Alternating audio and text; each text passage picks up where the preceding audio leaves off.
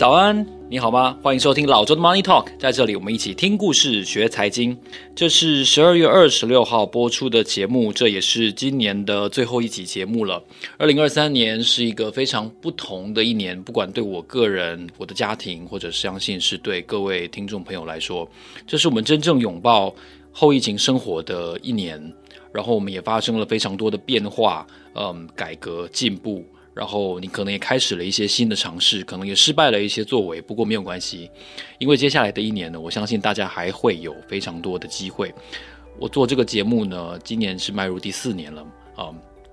应该说是满四年，正式迈入第五年。我希望在这个过程当中，能透过我自己的尝试，然后我分享自己的成果、失败跟一些里程碑。自己的注解，让大家有嗯一些感同身受的机会，能够同样的也跟我一样开始一些新的里程碑。这是我做这个节目非常重要的一个尝试。我在节目开始之前呢，要先来跟大家分享一下一则听众朋友的留言。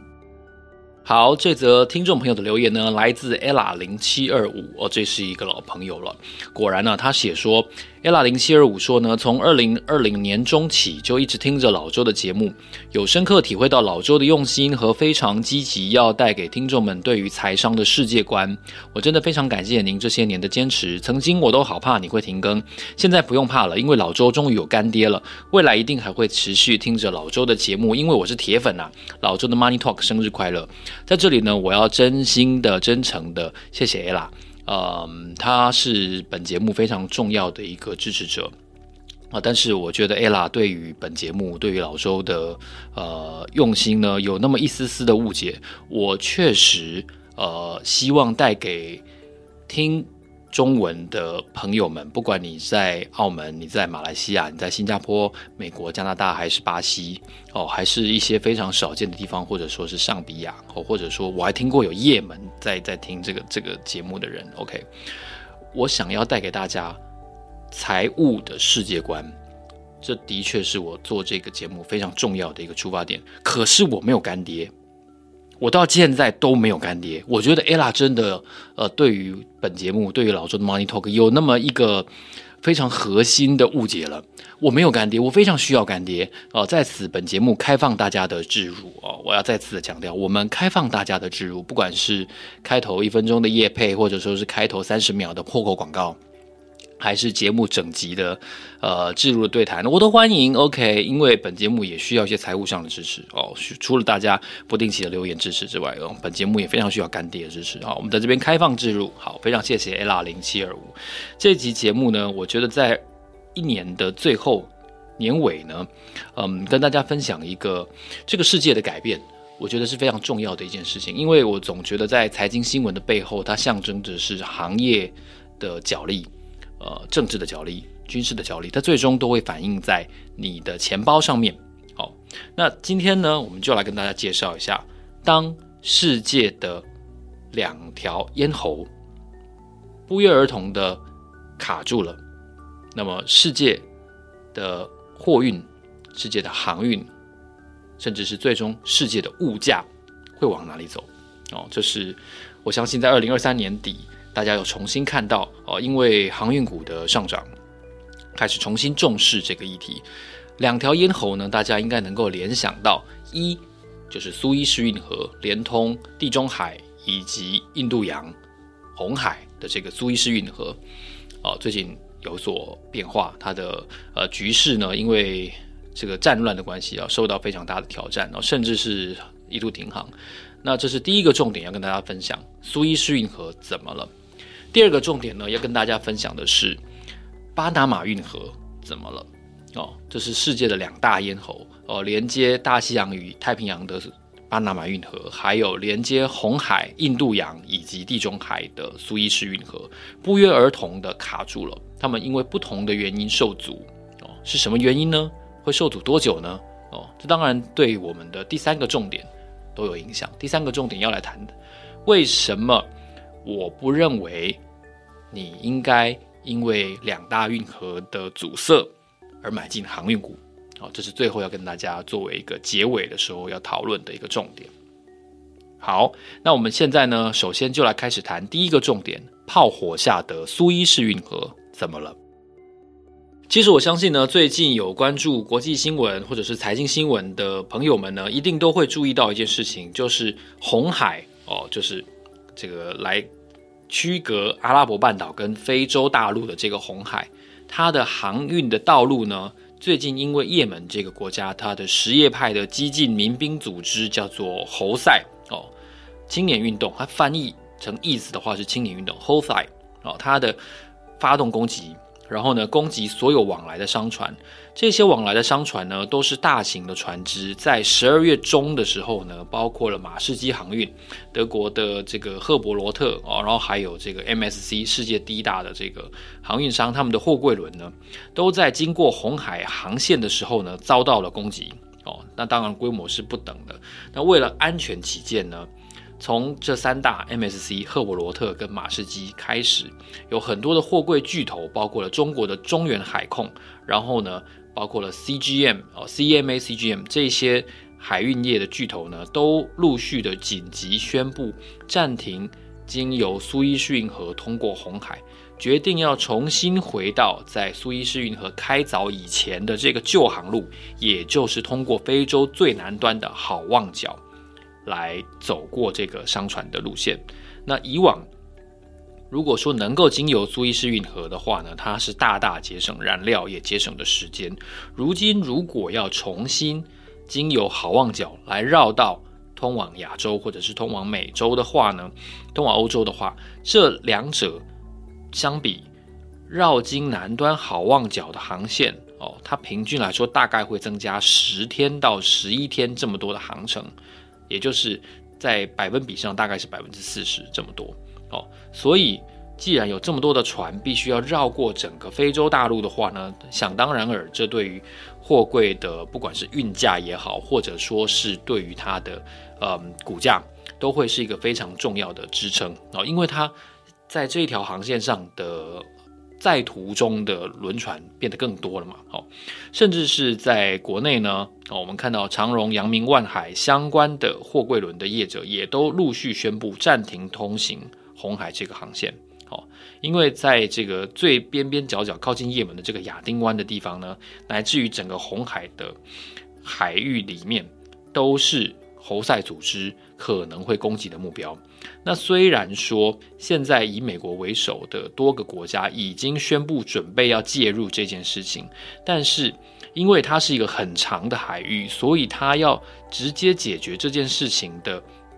机会跟时间，想必来说是还需要一段时间的。他没有办法立刻解决这件事情哦，他从。飞弹，然后从各种的轻型的武器，乃至于无人机哦，美军最新的消息是告诉你说，他们还发射无人机，准备要攻击各国的船舰哦。那在这个局势局势底下，这个地方就变成非常危险的航道了。所以，不管是油轮或者是军舰，它都有可能成为也门侯赛组织的飞弹或者是武装攻击的影响的目标。那想当然，不管是从最南端、最角落的这个曼德海峡，乃至于苏伊士运河这条节省时间的航道呢，都没有办法再通行了，至少在短期之内哦。当然，侯赛组织呢是宣称说，这是对于以色列发动在加萨战争的一个反击跟回应哦。那侯赛组织背后大多数的。分析都认为是有伊朗支持的哦，所以美国虽然连同了十二个国家发动了所谓的 Operation Prosperity Guardian 哦，繁荣守护者行动，但在这么大的一个水域当中，如果你的对象是一个比较类似民兵组织的话，当然你可以说它不是正规武装，它的呃攻击能力也许是有限的，但它已经充分的达到了一个骚扰跟。吓阻的目的哦，对于一个方便的航线来说，苏伊士运河乃至于整条红海，它都成了一个麻烦哦。所以为了安全，为了避开麻烦，红海这条航线呢，哦，必须要先暂停。所以我们看到，嗯，外电报道呢，还有包括中央社的消息都指出，长荣呢就指出，即日起暂停收受以色列的货物，也暂停通行红海。哦，相关路线的船舶必须在安全水域等候通知。看看是不是要调整它的路线哦。至于亚洲来回欧洲跟地中海沿线港口，还有美国东岸航线的船舶呢，原来预计是要经由红海来通行苏伊士运河的，那也必须绕道啊，必须要走好望角才能够达到目的地。那中央社就引述一个付款平台 Fritos 的行销长伊森 Bookman 的说法表示呢，哦，在截至发稿的时间为止呢，中国。运送出港一个货柜运送到地中海的价钱是两千四百一十三美元。好，那相比先前的一千三百七十一美元的的价位呢，光是在十二月份，当然这旺季也有关系了。哦，这个在液氮旺季的关系，报价也会上涨。但是相比先前的一千三百七十一美元，哦，几乎是上涨一倍了。光是在十二月就上涨了百分之四十四之多，可见这个侯赛组织发动的。武装的攻击确实是有一定的冲击的影响力。当然，相比在疫情最高点，就是整个航运业最热络的同时，我们看到的一万四千多美元来说的话，当然现在两千四百美元只剩下它的大概六分之一。哦，我们现在知道航运股是怎么跌的啊，但是就在低点大反弹之后呢，哦，确实我们也看到货柜轮在。红海以及苏伊士运河航线受到相当大的冲击，为什么呢？呃，因为苏伊士运河大概占全球海运总货运量的大概百分之十二之多哦。这十二如果呃比较便利、比较快速的路线不能再走，所以这个百分之十二就必须要绕道好望角。那当然，每一趟哦，就是根据一些市场平台分析的业者指出，每一趟业者可能会增加一百万美元的。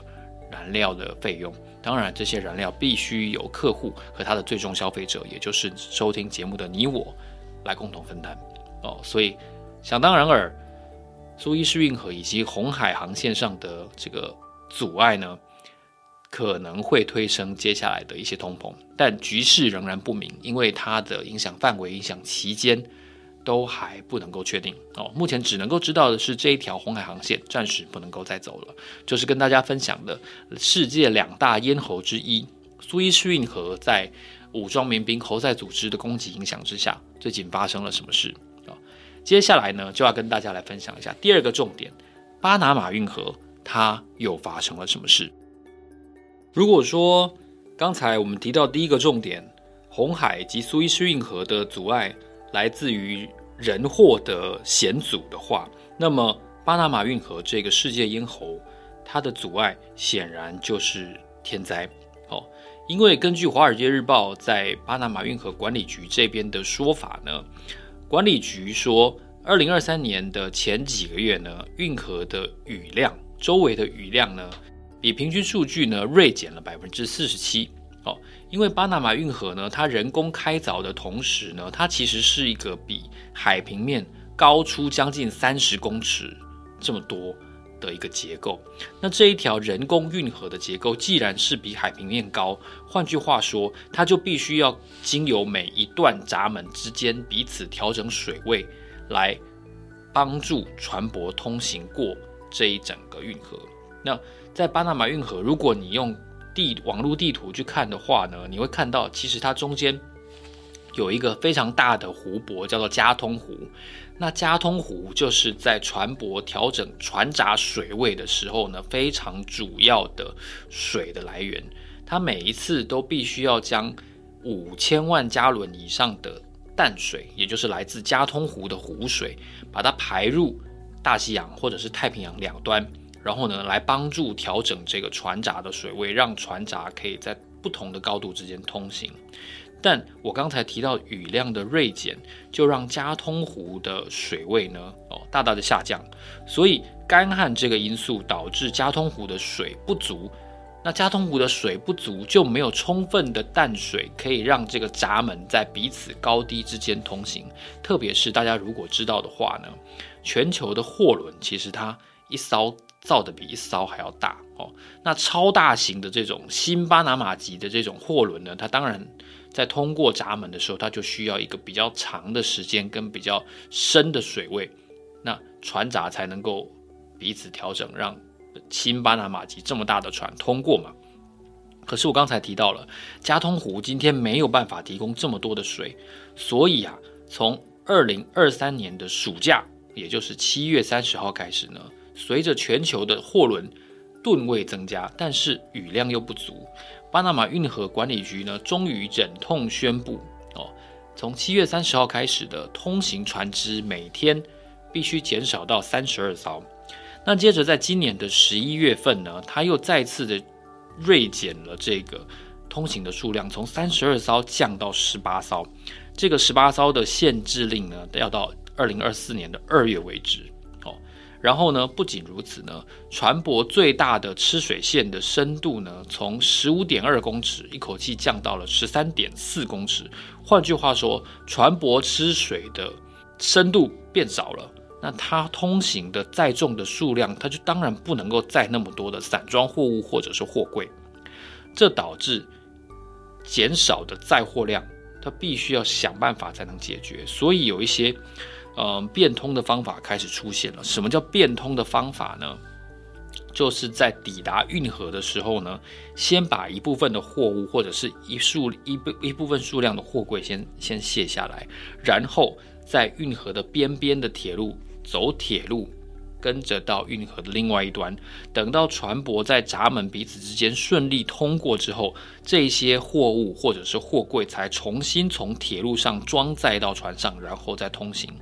听起来是一个很笨拙的方法，但这确实是在非常时期的一个特殊的做法。哦，我带大家稍微回顾一下哦。其实巴拿马运河在这之前有一过一次非常大规模的拓宽的工程。这个拓宽的工程呢，在大西洋这边新建了一个 Agua Clara Locks，哦，就是新的一个闸门。然后在太平洋这边呢，还有一个 Cocoli Locks 也建立了，那就是为了方便能够扩大通行船舶的宽度、长度跟深度。在二零一六年，如果大家有印象的话呢，蔡总统上任之际呢，他曾经出访巴拿马，而且参加了这个新的巴拿马运河拓宽启用工程的典礼。哦，那个时候我还要写一篇报道，特别去针对这件事情做介绍。因为新的巴拿马级的船舶呢，它可以通行的长度、宽度跟深度都有所增加，但是随着这个极端天气的出现，在二零二三年，也就是新的巴拿马运河拓宽工程落成启用之后的七年，这件事情有了一个非常大的变化哦。因为十八艘是现在通行的限制哦，而且不仅如此呢，我们看到，其实在前面几个月，二零二三年前面几个月。哦，也就是七八月份的时候，它的平均等待时间是非常非常长的哦。它的等待时间几乎是同年六月份的四倍之多哦。这表示说，呃，随着全球货运量的增加，全球化的深化，更多的货物必须以更快的速度，或者说以更高的价格送到目的地。但极端天气迫使巴拿马运河削减了它的通行数量。哦，这是这就是人为无法控制的事情了。除非你有办法在加通湖注入非常大量的水量。虽然说第四季开始，我们在九十、十一、十二陆续这几个月看到的通行的数量呢，等待的数量比较少了，但是呢，它还是比以往历史的通行的等待时间更长。哦，这无形之中呢，也跟刚才我们提到的苏伊士运河的阻塞也造成了一样的效果。但是呢，巴拿马运河呢，这个管理局非常的厉害，因为他们创造了一个全新的通行的方法。大家如果有去过环球影城的话，它又就有这个 VIP 的服务嘛，哦，你只要额外加钱，哦，它就可以帮你哦做升等，然后插队，对不对？哦，那巴拿马运河呢，也独具匠心的创造了这个插队拍卖这个服务，而且就是因为你要插队嘛，而且你一烧。几万个 TU 的这个这个货柜的船，它它要插队，那它当然要付出非常高的价格哦。这个价格可能高到你无法想象的哦。因为我们看到这个研究报告指出呢，在十一月八号的时候，日本的能源集团 Aneos 哦，Aneos 集团呢，就为了要让一艘大型的货轮能够加快速度通过这个正在阻塞和干旱所苦的这个通行的运河，他在这个插队拍卖当中呢，一口气出价三百九十七点五万美元的插队费哦，以顺利的加快速度通过巴拿马运河。那就算它四百万吧，四百万美元大概就是一亿多哦，一亿多新台币，就是为了要插队。你看你有没有厉害哦？而且啊，这个巴拿马这个管理局真的很会赚钱，因为刚才我说的这个三百九十七点五万美元呢，它是没有包括它原来公司为了这艘船要通过的时候的过路费，过路费是是不含在内的。这所以这个插队拍卖费它是外加的哦。那你会说？原来的通行费是多少钱呢？如果用新规格的这个巴拿马籍邮轮来说的话，满载的邮轮通过运河的固定费用是三十万，另外呢，其他手续费杂费是四千，所以是三十万四千。那如果你是空仓经过运河的话呢，不是免费，你还是要过路费哦，稍微便宜一点哦，大概八折吧，二十五点五万美元，那再加四千美元的。其他手续费，所以大概是二十六万美元哦。诶，他但是他为了插队，他就另外再外加三百九十七点五万哦。我们不能够确定它到底是满载还是空仓，但是看起来这个费用都是原来的价钱的十几倍哦。所以这个 Aeneas 这艘货轮真的是这个用心良苦，我付出了这么高的价钱，只为了一艘游轮通过。所以啦，由此可知，如果我们要得到以往的效率的话，我们就必须付出更多钱。在这个话当中，我们所说的“我们”，包括了老周本人，也包括了在听这期节目的数千个听众朋友。我曾经有一个很大胆的设想，但我到目前为止，我都认为我这个设想是正确的。这个设想是什么呢？我认为人类全球化的巅峰，人类彼此信任这个产业链从上到下，从生产者到消费者，一个最彼此信任的时期已经结束了。哦这个时期是大概一九七九年到二零一九年。为什么是一九七九？为什么是二零一九呢？哦，一九七九是邓小平推动中国开始改革开放。哦，中国正式以一个数亿人劳工的姿态加入了全球的产业链，成为一个非常重要的降低全球生产成本，而且促进全球商品全球化的一个一个角色。那二零一九年为什么是这个所谓全球化时代的终点呢？当然，一方面是香港这个反修例的风波，这是一个重点。然后二方面呢，这也是疫情前的一年，哦，这是大家呃可以说的 good old days 的最后一年。哦，隔年开始，我们就面临了长达三年多的全球疫情的这个干扰、困扰、turbulence 乱流。那这个乱流直到目前为止都没有都没有消退的迹象，我们还在这个乱流的困扰当中苦苦挣扎着。那最明显的一个副作用，当然就是全球成本的上升。成本的上升，我相信在刚才两个重点代表着两个运河的混乱还没有结束，它可能还会持续一阵子。所以呢，你会好奇，那为什么我在刚才说到第三个重点，为什么你？我认为你不该因此买进航运股呢。最后，我要来跟大家分享一下，如果说是人货的苏伊士运河以及红海航线的话呢，从苏伊士运河到曼德海峡中间这漫长的红海的航线，它的混乱或者说侯赛组织的民兵的武装攻击和骚扰，它随时有可能收尾，它随时有可能在多国的这个繁荣守卫者的干预行动当中得到控制，这是。人祸，这是苏伊士运河的部分。那说到天灾，巴拿马运河周围的极端天气，有人能够预测它什么时候开始下雨吗？或许你会嗯一边倒的看多，就是说呃你会觉得也许就会一直干旱下去吧，也许这个运价就会无止境的附加费啊、哦、无止境的上涨上去。但 who knows 谁知道呢？我们为什么要押注在一个我们很可能根本不知道？何时结束？如何结束的极端情况？哦，所以天灾论天灾，巴拿马运河的天灾对于航运股影响的情况是更加更加的严重，更加的无法预测。对于航运股原来的市况，我建议大家稍微去回想一下。哦，我在今年中我也曾经做过一集关于马士基 Maersk 航运的一些介绍。马士基航运呢，我记得在十一月份的时候宣布全球裁员一万人。那以它全球。大约十万人出头的规模来说的话，它几乎整整裁员了十分之一。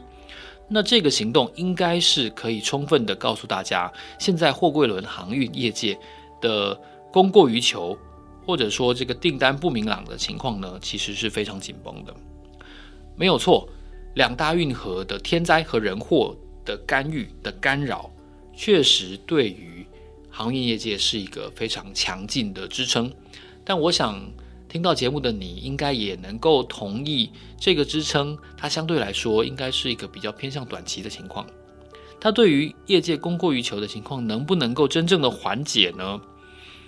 我存疑。那基于以上三个存疑，我才会告诉大家，我才会建议大家，我们无法判断，在这些短期看似利多的情况底下，货柜的行界、航运业界，或者说整个海运业界，到底它的真实的情况是如何？哦，如果你是业内，那你可能有比较充分和完整的资讯去回答这个问题。但我相信听这个节目的绝大多数的朋友，他没有具备这样的知识，也没有这样子的时间和研究功力去寻找这些答案。所以我在节目的最后呢，也想建议大家，虽然有天灾、有人祸，使得全球供应链上面两大非常关键的地理位置的运河和航线都受到了很严重的险阻，甚至是断航，但我建议大家还是不应该因为这个看似利多的短期因素。而买进航运股哦，当然我知道，在一年的最后，其实航运股的走强呢，让非常多人都很心动啊，都在讲说啊，早知道就应该要参加长荣的出席啊，等等的。OK，早知道我就把我初恋女友留下了，不是？是这个这个举例哈，有点有点不伦不类，但我要讲的是，早知道事情太多了，早知道你怎么没有 all in 台积电呢？那你怎么没有抱到现在呢？大家记得我二零零九年的时候多少钱买台积电吗？三十九块，我四十五块就卖掉了。早知道事情太多了，你干嘛要为自己更增添烦恼呢？我知道有很多人对于个别行业、个别公司的景气掌握是非常厉害的，但那不是我。哦，我在人生走到一半之后，我觉得嗯，对自己有这样的认知蛮好的。那当然，我相信有很多听众朋友的年纪可能都比我小。哦，那如果你想要再尝试一下主动投资，你想要再尝试一下捕捉这个所谓的嗯大行情的话，be my guest，我觉得都可以。但我以一个主动投资失败者的立场，我觉得不需要，对不对？哦，真的不需要。好，这是在这边提供给大家一个非常实际的思考。我也期待大家能够把听完这期节目的感想心得。留言在 First Story 的 APP，或者是在 Apple Podcast，或者是 Spotify 的这个这个互动功能当中。好，老的 Money Talk，让我们下期见，谢谢，拜拜。